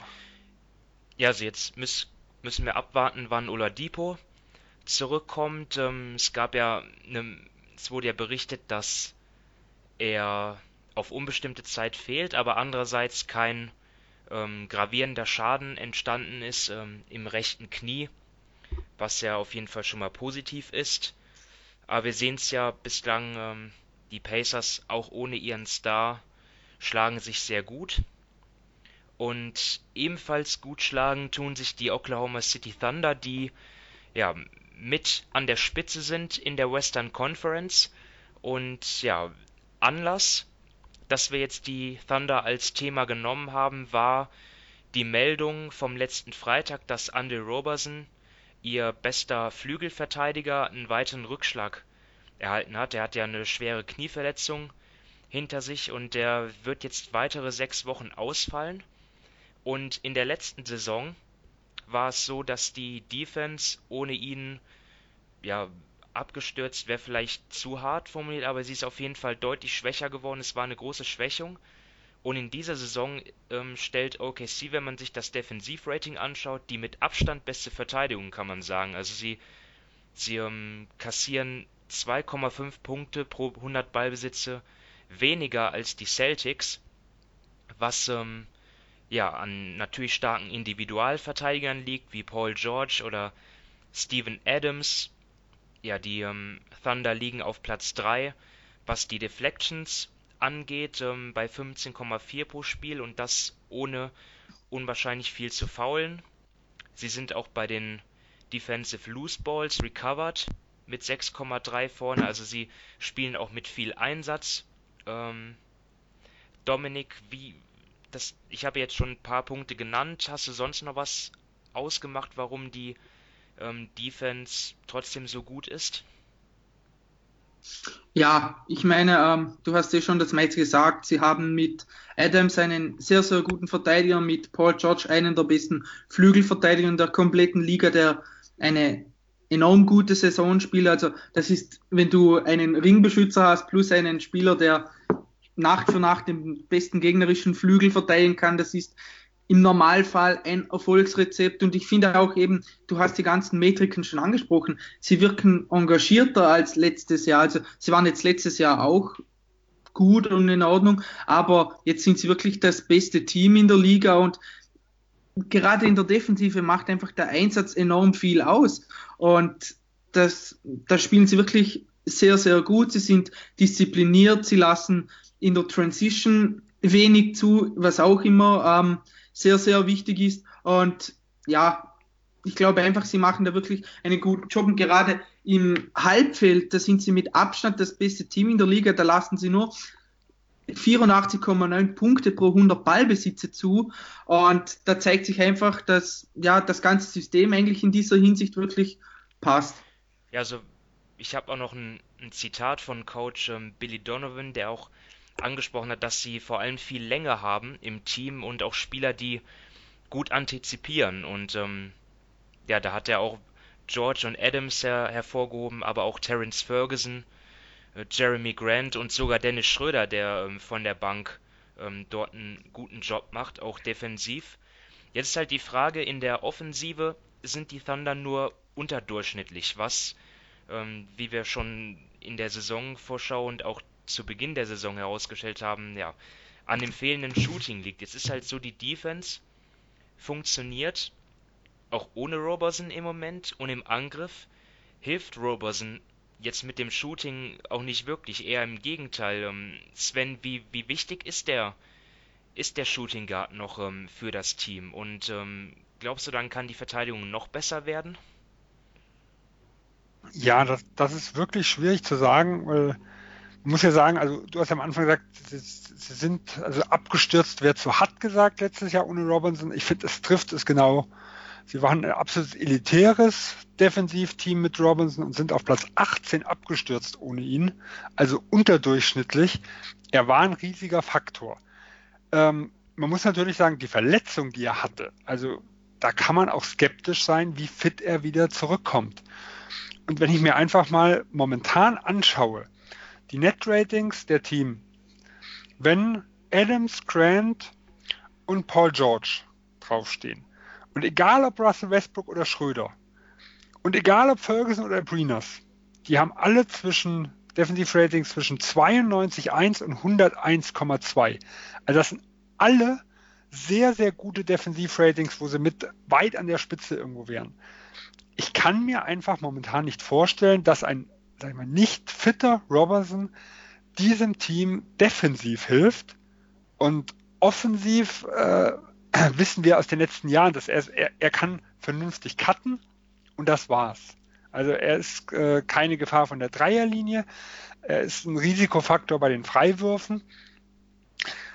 Ähm, also für mich ist es eher jemand, der auf dem Trademarkt stehen könnte, weil sie ein riesiges Gehaltvolumen haben oder der vielleicht einen anderen Spieler, wie zum Beispiel äh, Patterson, auf den Trademark schicken könnte, dass er vielleicht den Backup Vierer macht. Weil das ist ja der Vorteil von Robertson, er kann eigentlich mehrere Positionen verteidigen. Dass man sagt, okay, wir haben ein richtig teures Team. Ähm, wir wären vielleicht gern den einen oder anderen los, auch wenn das sicher den Fans der, der Thunder nicht passt, weil damit gewinnt man eigentlich nicht mehr. Aber sie sind ja jetzt kein Titelfavorit, was das mit angeht. Dass man ihn halt irgendwie wie gesagt, entweder äh, los wird oder auf eine Position setzt, wo momentan einer spielt, der, sagen wir mal, nur so mittelmäßig abliefert. Ja, so, wir hoffen natürlich, dass äh, Andre Roberson für ihn, natürlich persönlich vor allem, dass er halt schon ähm, dann in ein paar Wochen dann zurückkehren kann und ja auch wieder das eben machen kann, was er ihm vor allem tut, nämlich ja, der beste Flügelverteidiger des Teams zu sein, ein extrem guter Verteidiger insgesamt in der Liga, einer der besten. Und dann wird es sicherlich spannend sein, wie er in das Team dann integriert wird. Und jetzt kommen wir zum letzten Punkt und der sollte eigentlich heißen, ähm, ja, dass wir die, die erste Zwischenbilanz ziehen wollten des Jimmy Butler Trades aus Sicht der Sixers und der Timberwolves. Jetzt ähm, will ich da aber noch einen Punkt einschieben und zwar ist ja jetzt äh, relativ aktuell dann ähm, ja ein Update gekommen zu Markel Fultz, der sich ja in New York aufgehalten hat, um dort äh, Spezialisten aufzusuchen, die sich seine Schulter anschauen. Ja, und jetzt gibt es eine Diagnose und ähm, die lautet, dass Fultz also an dem Thoracic Outlet Syndrom ähm, laboriert.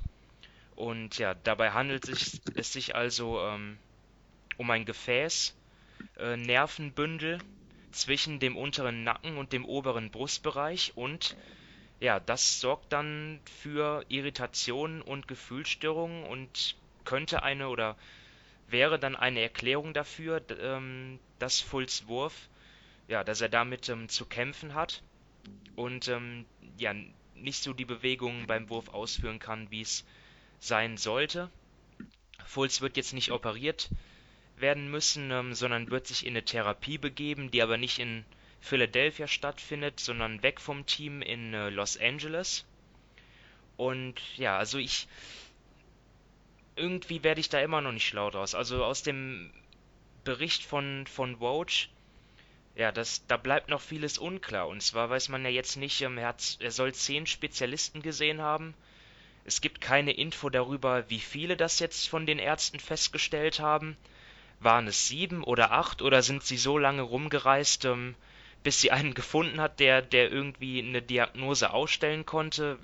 Dominik, wie, wie, lässt, wie hat dich die Meldung zurückgelassen? Ja, ratlos. Ich habe wirklich keine Ahnung, was da vor sich geht. Du hast es eh gerade schon richtig gesagt.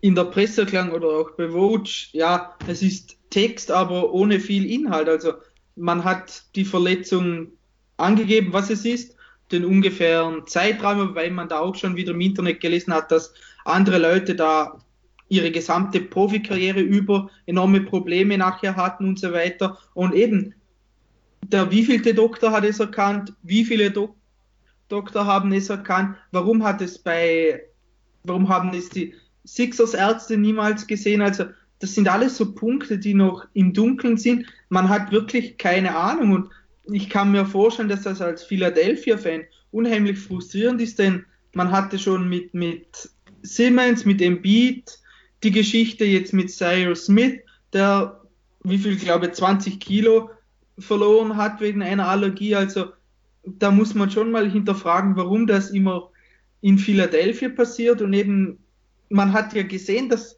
bei Fools irgendwas nicht stimmt. Also ob es jetzt mental ist oder körperlich und wo man dann so ewig lang gebraucht hat, um da mal eine Diagnose zu stellen und man immer noch, ja, die Öffentlichkeit nicht weiß, wer diese Diagnose gestellt hat, wie viele Leute. Also ich bin da wirklich immer noch ratlos. Also, Im Endeffekt hat, hat mir die Diagnose weitergeholfen, damit ich mal von dieser Verletzung oder dieser Krankheit gehört habe, aber mehr auch nicht. Also es gibt jetzt diese Diagnose ähm, und ähm, damit versucht dann auch Fulls ähm, Agent ja diese Gerüchte vom Tisch zu, ähm, zu vom, vom, Tisch zu schmeißen, ähm, ja, dass es sich um ein mentales Problem handeln sollte. Äh, Sven, äh, angenommen, das stimmt jetzt so, äh, ist das dann jetzt äh, besser für die Sixers, dass es kein mentales Problem ist und sie, sie noch hoffen können, dass wirklich ja, Fulz wieder der Alte wird oder ähm, ist es eher das Gegenteil? Ja, also grundsätzlich denke ich, gibt es mehr Grund zur Hoffnung. Zumindest hat Philadelphia auch den Bericht jetzt bestätigt, dass es sich darum handeln soll. Also sie haben es zumindest nicht dementiert. Ähm, natürlich, es wirft ein insgesamt fragwürdiges Licht äh, auf den medizinischen Stab des Teams, mal wieder muss man sagen. Ähm, man muss jetzt aber auch vielleicht mal eine gewisse Verteidigung nehmen. Es soll angeblich mehrere Baseballspieler gegeben haben, die die gleiche Verletzung hatten und wo es bei vielen auch ein ähnlicher Verlauf war. Also man hat lange gesucht, es man hat, ging ständig von irgendwelchen Schulterverletzungen aus und es hat sehr, sehr lang gedauert, bis man festgestellt hat, was es war. Und es soll genau diese Verletzung, die ich nicht aussprechen kann, ähm, gewesen sein. Also es gibt zumindest andere Fälle, die vergleichbar sind, wo die Teams auch nicht wussten, was Sache ist. Deswegen ist es jetzt zumindest kein Einzelfall.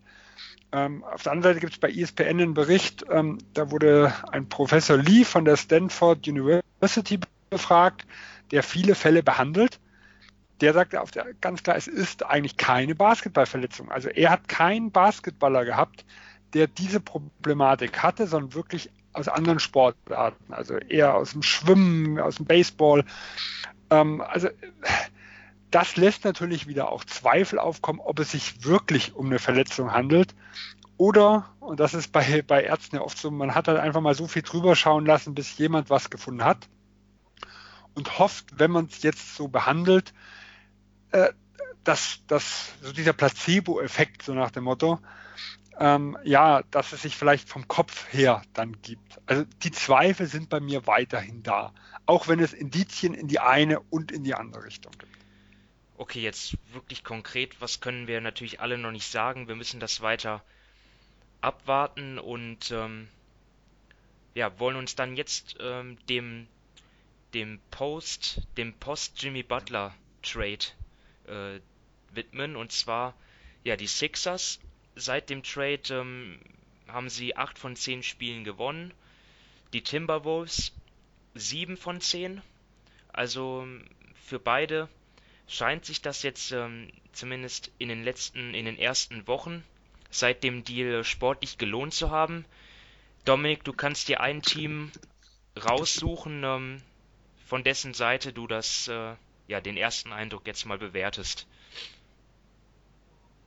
Ja, gut, dann fange ich mal mit Philadelphia an. Also man, muss, man wusste ja ungefähr, was man mit, mit Jimmy Butler bekommt. Von den Zahlen her sieht es ja auch eigentlich ganz gut aus. Also er wirft 45 Prozent aus der Distanz, wobei die ähm, Versuche schon zurückgegangen sind. Ähm, er lässt den Ball nicht mehr so gut laufen, was aber natürlich auch daran liegt, dass er den Ball weniger in den Händen hat, gerade wenn er mit Ben Simmons und Joel Embiid auf dem Feld ist. Also der Fit ist bis jetzt noch nicht überragend, aber ich finde, man hat gerade in den letzten paar Spielen gesehen, dass Brad Brown daran arbeitet. Gerade das Zusammenspiel zwischen Butler und Simmons wurde dann besser. Also wenn Simmons dann nur den Screen geslippt hat oder dann den Gegner aus sich gezogen hat. Es ist ja nur, weil er nicht werfen kann, heißt es ja nicht, dass er immer komplett frei ist. Also da kann schon durch gewisse schematische ähm, Umstellungen können da Räume für Butler geschaffen werden. Ähm, ja, ich glaube, das wird einfach über die nächsten Spiele muss und wird es auch besser werden. Und ja, ich bin da eigentlich recht zuversichtlich, dass der Fit passt. Also zu 100 Prozent wird er sicher niemals passen, weil dafür ist gerade, kommt von Siemens Off-Ball bis jetzt noch zu wenig. Aber ja, ich bin da, ich glaube, das wird über kurz oder lang wird das passen und der Trade wird für sie, wenn natürlich ähm, Butler über die Saison hinweg bleibt, wird der Trade auch für sie gut sein, auch wenn natürlich die Defense, Butler ist ein guter Verteidiger, aber er trägt offensiv eine viel größere Last als beispielsweise Covington. Und Covington spielt ja defensiv eine herausragende Saison. Also da merkt man schon auch, dass es defensiv nicht gleich gut ist wie vorher mit ähm, Robert Covington. Also man muss sehen, die Starting Five aus Simmons, äh, JJ Reddick, Butler, Wilson Chandler und Joel Embiid, die ist schon eine Wucht bislang. Andererseits, das war sie in der in der vergangenen Saison mit Covington und Saric ja auch.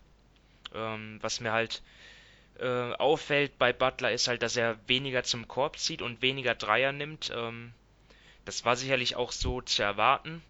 Seine, an seiner Produktion und Effizienz hat es jetzt aber relativ wenig ähm, Einfluss genommen. Sven, äh, willst du noch was zu Philly sagen oder, oder mit den Timberwolves fortfahren? Ja, also ich, bei Jimmy Butler war das wirklich so zu erwarten. Also wir haben im letzten Jahr in Minnesota ihn in den ersten Wochen genauso erlebt.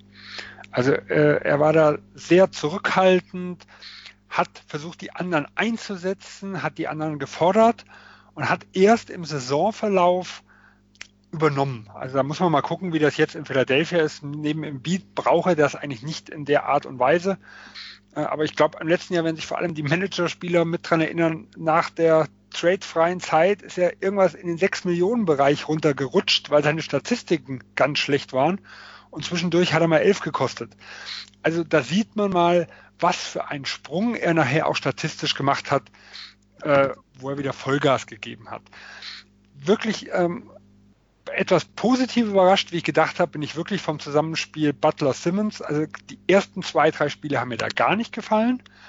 Da fand ich Ben Simmons sehr passiv und da hatte ich so ein bisschen Angst, dass er jetzt hinten runterfällt. Äh, in den letzten Spielen war es, fand ich ihn aber sehr aggressiv und er ist auch, wenn er nicht den Ball hatte, hat er halt andere Dinge gemacht. Also hat er aggressiv gereboundet, hat wirklich den, Pass, äh, äh, den Passgeber dann irgendwo gespielt, also wenn er nicht gescored hat. Äh, und ich fand ihn, wie gesagt, sehr, ja, sehr aggressiv äh, und er wollte. Und das ist das, was man nicht immer bei ihm gesehen hat. Äh, und was ich, was ich sehr überrascht bin, ist, dass beide sehr, sehr viel zusammen auf dem Feld sind. Also ich weiß nicht, ob das, ob das jetzt einfach so dieser Versuch ist, die, die beiden aneinander zu gewöhnen. Sie spielen zum Beispiel 100, fast 100 Minuten mehr zusammen wie Butler mit Embiid. Und ich hätte eher gedacht, man tut Ben Simmons und Butler ein bisschen staggern, weil das war ja auch so das, das Fragezeichen, was wir hatten äh, nach dem Trade, wie die zwei zusammenpassen. Und, aber es wird genau das Gegenteil gemacht. In den letzten zehn Spielen waren die zwei die mit Abstand häufig äh, das häufig zusammengespielte Duo. Also wenn, dann waren sie ja eigentlich immer gemeinsam auf dem Parkett, ne? Also ähm ja. Ja, also immenses Volumen. Ich glaube, ah, waren 320, also weit über 30 Minuten, die sie zusammengespielt haben. Und Jimmy, äh, ich glaube 31 oder sowas. Und Jimmy Butler hat ja in Philadelphia knapp 33 gespielt. Also wir reden hier wirklich von zwei, drei Minuten, ähm, die vielleicht wegen Foul Trouble oder so, also das müsste man jetzt im Einzelfall schauen, aber die sind nicht zusammengespielt. Ein haben. Punkt, den wir noch nennen müssen, aber die meisten werden es ja eh registriert haben. Ähm, ja, Jimmy Butler auch vor allem in der Crunch-Time bislang wichtig für die Sixers, hat schon zwei Spiele gewonnen mit einem Game Winner gegen Charlotte und Brooklyn. Und ich habe auch äh, letztens irgendwie einen Tweet oder so gesehen, dass er auch der, ja, einer der klatschesten Spieler, also der, einer der besten Crunch-Time-Spieler der letzten fünf Jahre sein soll, was die Wurfquoten betrifft. Also auch dort ein Gewinn für Philly. Ähm, und das sieht man ganz klar. Sie haben also von den zehn Spielen äh, ging es sieben äh, waren recht eng, davon haben sie sechs gewonnen. Und ein True Shooting hatten sie derzeit von 67,7. Also das sind schon ganz, ganz starke Werte, die sie so in, den, in der letzten Phase des Spiels ja, Also die Siege waren auch selten überzeugend. Also sie haben auch trotz der guten Bilanz, also acht Siege aus zehn Spielen, nur sind sie trotzdem nur neunter im Net-Rating, weil halt viele Dinger knapp waren. Ähm, vor allem auch Partien, wo man eigentlich ja. vorher gedacht hätte, ja, auf dem Papier müssten die die klar beherrschen äh, klar dominieren, gegen die Nets zum Beispiel, aber ähm, ja, es ist noch inkonstant. Sie haben ja gegen, gegen Cleveland, glaube ich, haben sie, also Cleveland und Orlando müssten ja. sie verloren haben. Ja, Orlando war ja das ähm, erste Spiel von Butler. Orlando, genau, genau. Äh, Orlando spielt bis jetzt eine gute Saison, aber Cleveland ist ja, ja gut, die haben sehr, sehr gut getroffen äh, in dem Spiel, aber das liegt ja auch oft ein bisschen am ja. Gegner, ob du gut triffst oder nicht. Ähm, ja, also bei Philadelphia ist noch einiges, noch einige Baustellen dort. Aber gut, wir haben natürlich auch ein bisschen erwartet von der Tiefe her, dass es da Probleme gibt. Weil du hast ja vorhin angesprochen, die Starting Five äh, hat, äh, steht super da. Die haben ein Net Rating von plus 18,2. Auch wenn, wenn ich Muscala ersetzt äh, durch einen Chandler, dann bin ich bei 13. Also andersrum Chandler durch einen Muscala. Dann bin ich bei plus 13. Also es ist halt wirklich was dahinter kommt. Und da ist natürlich, es war ein 2 zu 1 Stil, wie wir auch angesprochen hatten damals. Ähm, das ist für die Tiefe natürlich nicht förderlich gewesen. Gerade jetzt, wo halt ein Fulz ausfällt, wo ein Smith äh, äh, länger ausfällt. ja, da fehlt noch ein bisschen was. Ja, dann kommen wir zu Minnesota. Die haben ja ein beeindruckendes Net-Rating seit dem Trade, nämlich von plus 8 Punkten, mehr pro 100 Ballbesitzer als der Gegner. In der Verteidigung sind sie in diesem Zeitraum das drittbeste Team. Dominik, ähm, woran liegt das? Also man sieht ja Covington, der startet auf der 3, Saric kommt von der Bank, funktioniert dort gut mit, mit Derrick Rose. Ähm, also auch für Minnesota ein guter Deal irgendwie, zumindest ähm, ja, im, im Rahmen. Ja, also. Ja, ja, also ich meine eben mit Covington haben sie ein Defensive Rating von 97, wenn er auf dem Feld ist. Wenn er neben dem Feld ist, steigt es auf 106,1. Das ist ein Unterschied von 9,1 Punkten pro 100 Ballbesitz. Also das ist gewaltig. Covington spielt wirklich, wir haben es glaube ich im letztwöchigen Pod ja. angesprochen, da habt ihr gesagt, wegen Defensive Player of the Year, also da ist er wirklich ein Kandidat, der spielt unheimlich gut. Also das ist wirklich unglaublich. Er hat ja diese Saison ähm, bei Minnesota, hat 2,8 Steals bisher. Also das sind Dinge, da sieht man auch, wie ja, wie engagiert er immer auf dieser Seite des Feldes ist. Ähm, offensiv wird, trifft er den Dreier mit, mit knapp 40 Prozent bei sieben Versuchen. Also auch da, er zeigt einfach direkt, was er kann. Er ist ein 3D-Guy, er trifft vorne seine Dreier, er ist hinten einer der besten Verteidiger der Liga und das hat den Timberwolves sicher nicht geschadet, denn offensiv haben sie mit Towns hatten sie auch letztes Jahr den überragenden Spieler, aber gerade defensiv war das für ein Thibodeau-Team unheimlich schlecht. Und da tut ihnen ein Spieler wie Covington sicherlich gut, weil eben, wie vorher schon gesagt, Butler ist ein guter Verteidiger, aber über eine Regular Season bei dieser Bürde, die er offensiv im Normalfall tragen musste oder tragen muss, nehme ich lieber defensiv Covington. Und das zeigt sich auch jetzt bei Minnesota, wie gut er ist und wie gut er dem Team insgesamt tut. Ja, Sven, hast du irgendwie einen positiven Effekt ähm, seit dem Trade, also bei ähm, Carl Anthony Towns und Andrew Wiggins ausmachen können? Ja, also äh, bei Wiggins mal mehr, mal weniger. Die ersten zwei oder drei Spiele fand ich ihn deutlich aggressiver wie sonst. Hat er mir von der gesamten Körpersprache gut gefallen. Äh, das danach legen wir das Mantel des Schweigens, außer gegen Houston, da war er wieder gut. Ähm, Towns muss ich sagen, also der wirkt auch wie ausgewechselt. Äh, ich finde ihn viel besser mittlerweile in der Defense. Äh, er trifft bessere Entscheidungen, er ist engagierter. Ähm, ich, äh, also gegen, gegen Houston fällt mir die eine Situation ein, wo ich glaube, Eric Gordon zieht da, zieht da zum Korb, Towns kommt zur Hilfe stellt sich aber wirklich so hin, dass er den Passweg zu Tucker müsste es gewesen sein, der am Zonenrand stand, wirklich gut zugemacht hat und dementsprechend Turnover Houston. Und das sind so Situationen, die wir selten von ihm gesehen haben. Er hat eigentlich in den letzten Monaten viel die falsche Entscheidung getroffen ähm, und hat sich eigentlich nicht clever positioniert, äh, hat zu langsam reagiert und da, da sieht man jetzt eigentlich einen komplett ausgewechselten Spieler. Der ist immer noch kein Defensivmonster, aber viel, viel besser wie davor. Äh, und grundsätzlich finde ich, gefallen mir die zwei Neuzugänge ganz gut. Sie spielen, ja, so, also man sieht, dass sie in Philadelphia ganz gut ausgebildet wurden. Sie treffen schnelle Entscheidungen, sie halten nicht den Ball äh, und sie spielen auch ein sehr äh, analytischen, modernen Basketball, also abgesehen von Tolliver, der 90 Prozent seiner Würfe sind bei dem Dreier, sind die beiden diejenigen, die prozentual die meisten Dreier im Team nehmen. Von den gesamten Würfen. Äh, ja, und da, da, sieht man schon, das ist so, das ist ja eigentlich nicht Tom Thibodeau Ball, äh, aber das ist so der, wo sich eigentlich die heutige Liga hinentwickelt. Ja, und auch das, was ein, ein Brown, sag ich mal, in seinem Rebuild ganz klar als System äh, äh, aufgebaut hat. Und da hilft er denen schon gewaltig weiter. Also jetzt abschließende Frage nochmal an dich, Sven. Glaubst du auch, dass Thibodeau an sich durch den Deal irgendwie die Kurve bekommen hat, weil er jetzt ein Team hat, das ja wieder konkurrenzfähig ist, um die Playoffs spielen kann und gleichzeitig ja er Gegenwert für Butler erzielen konnte, der sich sehen lassen kann? Das, äh, das will ich jetzt so noch nicht beurteilen. Dafür ist mir die Sample Size noch zu gering. Was ist jetzt wirklich Verdienst vom Coach? Äh, ja, eigentlich, man, man, sagt ja immer, in der Zeit wird wenig trainiert, man kann wenig Umstellungen äh, setzen. Also kann ich dann wirklich dem Coach dafür so viel Kredit geben, dass das jetzt funktioniert? Ich tue mich da sehr schwer mit.